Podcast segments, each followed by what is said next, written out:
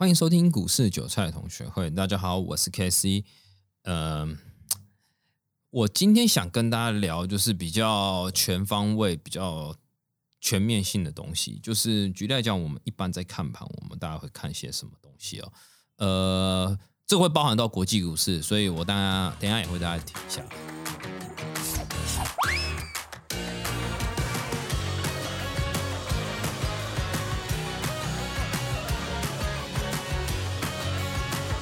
其实我们一般在看盘，都会看所谓的加权指数跟贵买指数。简单来讲，加权指数就是上市公司都在加权指数，那也就是外资在控盘的东西。因为市值较大，公司较大，其实一般内资是无法去撼动的。那 我们讲的贵买指数，就是属于比较偏向小型股、中小型股。那大部分是内资，对，那大部分是内资在操控的。但是不能用上市跟上柜，就是说那股价高低这样判断，因为股价高的上柜也有啦，股价低的上市也是有啦，所以不能用这样判断。我们基本上就是真的不知道，去点开来去看一下它是上市还是上柜，这是我们基本第一个会看的。再来，我们在看的时候，我们还会看所谓的期货。那期货的话，就是因为我也有交易期货，期货简单来讲就是它是叫所谓的价值发现，大家知道意思吗？价值发现。什么意思？价值发现呢？它就是会领先所有的商品，期货是有这个特性的哦。所以操作期货的人或交易交易期货的，它有具有非常高的敏感度啊，因为它其实领先所有市场，然后它的反应会比较快。就是你不能用消息面在下期货，绝对不可能，因为它是同步的。就像你忽然大地震，呃，期货可能如果那个地震真的很大，期货也会跟着瞬间崩哦，真的同时一起崩哦，然后再怎么样怎么样，它就是太及时了，所以。它领先了现货，但当然它最后还是要跟随现货，只是说它会先比现货先反应。那其实期货有分早盘跟夜盘了，那我们就会有区分所谓的一般、近月一般跟近月。那近月一般的话，大家去看，如果真的不会分，去点开你的交易江波图，你看它有没有交易到下午盘的，也就是从所谓三点开始交易，交易到隔天的五点，只要它有交易到这个时间的，那其实。它就是有包含有夜盘的期货，可是这两个东西都是同一种商品啊，只是很奇妙的，我也不知道为什么它有分只有早盘的，跟早盘跟晚盘一起合在一起的都有。对，第一个、第第三个是期货，期货很重要啊，尤其现货有些有期货的，它开盘就先领先了。其实有些人会做一些套利的东西哦，对。然后再来，我们还会看什么？呃，接下来我们看的东西比较不会这么的主要，但是我还是会加减看一下。再来举例来讲，就是类似零零五零，为什么看零零五零？又是嗯，零零五零在之前我们还没有逐笔交易的时候非常好用，就是五秒钟五秒钟成交一笔，成交一笔。现在是逐笔交易的嘛，比较乱。之前在月结的时候，小哥有一招叫做乐透选择权啊，对，有这招。那其实就是看零或可以看超看零零五零，然后去交易的。但因为现在已经变成逐笔交易，所以这个东西也不太有用了，因为。外资有城市单嘛？当时就是特定时间内，你会看到有可能买八张、买八张、买八张这样打，甚至有些买三张、三张或卖一张、一张、一张的，就是它会有个规律，你就可以知道，哎，它尾盘等一下要拉还是要拉还是要跌哦，就这是有办法看到，因为它这个城市单的概念，可是现在已经没有了嘛。但零零五零就是还是会加减看一下。再来，我会去看看所谓的美股，当然我不是天天看了，我先讲后面这些东西，我不是天天看，我就是偶尔看一下，就是。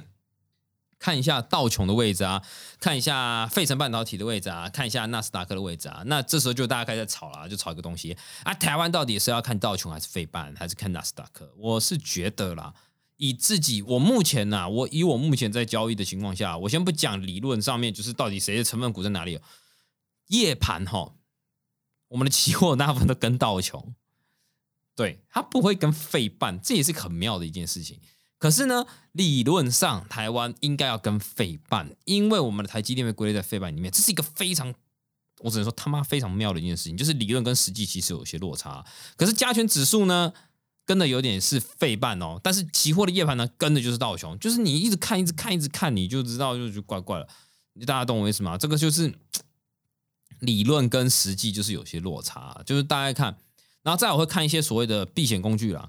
举例来讲，我有可能会看看那个恐慌指数 VIX。当然，我们台湾的 VIX 准备下市下过，准备下市了嘛？就是对我们台湾的。当然了，VIX 你去查一下，也还是有那个数字啊。为什么看这东西？我这个主要是看波动率啦，看它的波动高与低。大家知道我意思吗？因为 VIX 这个东西很特别，很特别。它什么叫避险工具？它今天我简单来讲一下，它是反映市场的情绪。所以，就算你遇到一个利空消息跌下去，对不对？如果情绪没有上来啊，那个 VX 也不会有太大波动啊。你要那种突发的，举例，上一次空头来袭的时候，就是非常突然，美股大跌，我记得是六百点吧？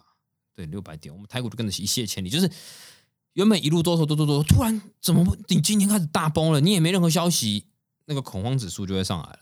避险工具啊，避险工具其实我们一般就会讲所谓的恐慌指数跟所谓的黄金，对，就这两个。其实还有，如果你要放开一点啊，其实还有啦，它还有所谓的白银，银也是避险工具，然后还有一个日币也是避险工具，对。可是一般人不会教这么多，看看就好，就看看多少都好。但是呢，在去年的台股发生一件非常特别的事情啊，这个我还是要提一下，理论跟实际真的是有落差。之前我们台股崩跌的时候，避险工具会涨嘛？大家大家懂我意思吗？大家懂我意思吗？可是呢，我记得去年的时候呢，就就你知道吗？大跌的时候，黄金不涨啊！我记得那时候是黄金不涨，就是跌太凶了，黄金不涨，原因是什么？跌到他卖黄金来去赎股票的钱，就是已经跌到零，超过临界值了，连黄金都他也没有多的钱去买黄金了，他变成他原本手上的黄金要要卖掉，去把钱去补股市啊，所以黄金跟股市的走势成正比了，你知道吗？就一起走，可是理论上他们是走反向的，对，他是走反向，所以在这个国际局势上面，我们会大家去看这些东西。可是呢，我建议很多人喜欢讲这个，我也常常被讲。就说，呃，讲一些说，哎，要什么 FED 要怎么样啊？要升息要怎么之类，讲什么什么什么之类。可是我真的，我那时候就跟我朋友讲，就是说我今天不是银行里面的操盘手，我也不是投信投顾，我不需要去了解到这么细。因因为我也我二十四小时，我有家庭要顾，我有老婆小孩要顾，我也有朋友要去吃饭，我对对，我有我的时间。如果你叫我这样子，那等于你叫我盯全球的盘，我要去了解全球的东西，我要去了解说啊，道琼现在开大概开几点啊？美股在开几点？我想我没那么多时间。我讲了，我刚刚已经讲到一个重点，期货是领先市场，所以呢，你讲的那些东西，那期货早就反映了。我只要去知道期货它接下来怎么走就可以了。你真的全全球的期货就是一个联动关系，他们是同时进行的，他们一直同时在交易，同时在交易，同时在交易，交易，交易，交易，交易。所以呢，我不需要去，哎，我要去了解说，哎，整体大环境啊，怎么样，怎么样？尤其交易期货的人根本就没办法做那个大环境，看大环境。为什么？因为他们是领先市场前面，你那个环境啊，你那个经济体崩坏啊、瓦解啊，你那个是要时间的，它不会瞬间棒就崩掉。他不是说，哎，我今天经济要崩了，台湾现在经济要倒退十年，今天开始倒退十年，今天期货开始崩，不可能。它是一个有点像，你把它想的，它有点像半椭圆形啊，或有点圆形的感觉，慢慢上去，慢慢下来，慢慢下来，慢慢上去，慢慢下来这样子。所以你说叫期做期货的人需要知道这样不不也不需要吗？啊，做股票的人呢，股票也不是瞬间啊，我今天要崩喽，今天要经济崩毁喽，然后就全部一路跌跌跌。你要想一件事情啊。有时候痛苦是比较出来的，你很痛苦，你可能亏损了十几万。你要想想，这张股票可能有人亏损个一百万、一千万，大有人在。你不是最痛苦的那一个，尤其想想看，法人买了满手股票，他比你还煎熬，因为他也卖不掉。所以我觉得啊，如果你今天讲到停损，回到停损的话，你要先想啊，有人比你还惨。回到最后总结，我们来谈谈，就是这些东西，这些东西为什么我还是要跟各位讲的原因，是我自己在学股市的时候，嗯，我学非常多啊，我非常多，我只能讲我学非常多。可是最后呢，我用的东西呢没几个。我是认知上面，就是说，现在很多人会讲，就是要讲啊，化繁为简，化繁简，我认同，这是我认同。可是呢，我会提出另外一个问题：你今天没有基础功，你没办法化化繁为简。那。知道我想讲的吗？你今天在国小、国中、高中、大学铺陈是为了毕业的技术能力，可是真的学到东西会在职场上会用吗？不一定。可是你要有基本功啊，不然你从小没学一加一，你知道一加一等于二吗？那股市也是一样，你没有学这些理论。有人说啊，你的葛兰币八大法则是理论啊，波浪理论是波浪是个理论啊，K D 没屁用啊，D M I 没屁用，M S D 没屁用，我也知道没屁用啊。可是问题是你一开始没有教这些东西，他有办法成为像你那样的人吗？我我我其实我不太相信，因为我认知认识到的每一个最后成为一个稳定操盘人，对不对？你问他以前有没有学技术指标，他说有。你现在就这样讲都有，筹码有没有研究到很久？有有有都有，每个都有。但是最后都跟你讲说，哎，我最后舍弃掉了。也就是说，他们也是一路跌跌撞撞撞过来。因为我自己也是这样子，我以前也是为了去专精，我那时候还疯到去学什么，你知道吗？学那个费波南系数，去抓股市转折。我不知道大家有没有听过一个东西，但我大概提一下。呃，波浪理论跟格兰比巴拉法则讲的就是一个模组啊，它可以跟你讲说，我们今天上涨几波，你现在这个股票在几只几只几这个概念。我先讲这个几只几概念。那我们在套用所谓的黄金切割率跟费波南系数，我们有这个所谓的转折变盘嘛？二三五八十一，很简单啦，就二加三等于五嘛，对，三加五等于八嘛，八加五等于十三嘛，十三五加八等于二十一，就是每碰到这个数字呢，会出现变盘跟转折。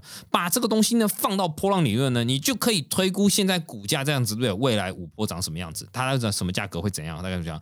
真的有人疯到这种程度，我就是一个之前。我真的我熬夜一直在封封这个东西啊，就是为了想要知道圣经啊、股市的那个技术啊，未来到底怎么样会上涨几波几波。然后我还记得那时候有人跟我讲说，他算好了必涨啊，我也有买，干就我那时套了，然后亏损。然后他说，重点是那时候还学生啊，我觉得我被被唬到。他跟我讲说，哎，我现在是在那个波浪几只几哦，你看我费波南系数，我抓的非常精准。这边接下来这一天它要暴涨，可是我后来以现在我来。现在我来看，我当时我就有点 stupid。我会想一件事情：你怎么知道那时候有人要买？如果还有人要买，那他反应给我看，我再看就好了。大家知道我回归的本质吗？所以呢，在最后的总结呢，今天我跟大家介绍了这些东西，希望大家把它放进自选清单里面，然后不定时的偶尔看，去了解一下每个的之间走势的关系。当然不用到非常走火入魔，因为它并不是你在交易上面唯一的。本它不是你的交易本质，它是让你知道你有基础架构，你要有那种感觉，要有个 feel 啊。我们讲啊，你在打篮球会有手感吗？啊，我们下单会有所谓的盘感嘛？那个盘感是要自己练出来，它不是说哦，我有个 SOP 你就有这个感觉，不是每个人对于盘的感觉是不太一样的，没办法 SOP 化，对。所以呢，之后我会聊聊所谓的城市化交易跟我们主观交易之间的差别。那如果你觉得我们这集还不错，帮我们留下五星评论。有任何问题，欢迎在下方留言。那今天先这样子哦，拜。